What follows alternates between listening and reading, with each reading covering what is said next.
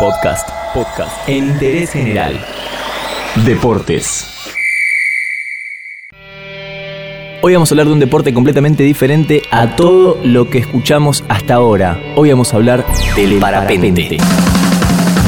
El parapente es un deporte nacido a finales del siglo XX, a finales del siglo pasado, y fue por iniciativa de los montañeses, los que se dedicaban a subir la montaña porque querían bajar volando mediante un paracaídas desde la cima después de haber ascendido un montón de tiempo y ya de haberse cansado en el ascenso.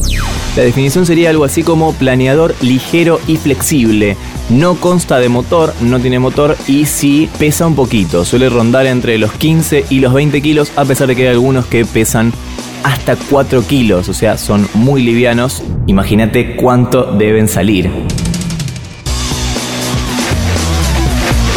La idea de este deporte es hacer bajadas, hacer descensos y pueden bajar hasta dos personas. Incluso muchos realizan bajadas de bautismo, como se las suele llamar, similares a lo que suele ser una bajada en paracaídas, pero en este caso la velocidad es completamente diferente. El rango máximo y mínimo de velocidades para un modelo de parapente intermedio es como máximo 50 km por hora y como mínimo 24 km por hora. Aunque cabe destacar que un parapente de competición puede llegar a superar los 60 km por hora.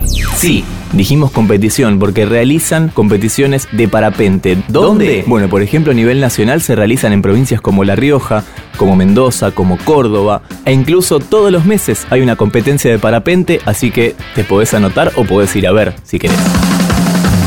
El equipo consta de algunas cosas a tener en cuenta. El piloto y ocasionalmente el pasajero de parapente tienen que estar equipados con equipo de seguridad, por supuesto, cascos y un paracaídas de emergencia y también con diversos instrumentos electrónicos, por ejemplo, barímetro o altivario, GPS y equipo de radio.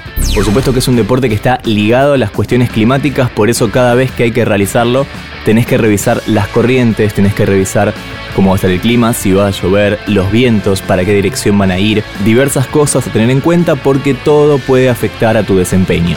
El que sabe muchísimo de este tema es nada más y nada menos que el director de Parapente Buenos Aires, Luis, nos dice esto. Volar en parapente es eh, lo más parecido al vuelo de un pájaro. Un parapente vuela en lugares donde ninguna otra, otra aeronave podría hacerlo.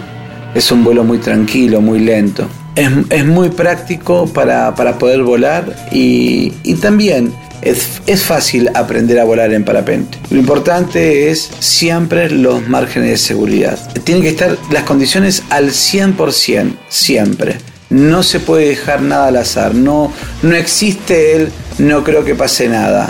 No, tienen que estar las condiciones perfectas, la velocidad del viento, la orientación, eh, reconocer una nube que nos puede perjudicar o que nos puede favorecer. Aprovecho eh, para, invitarlos a que nos visiten en, en Instagram en Parapente Buenos Aires, en Facebook también en Parapente Buenos Aires y www.parapentebsas.com.ar.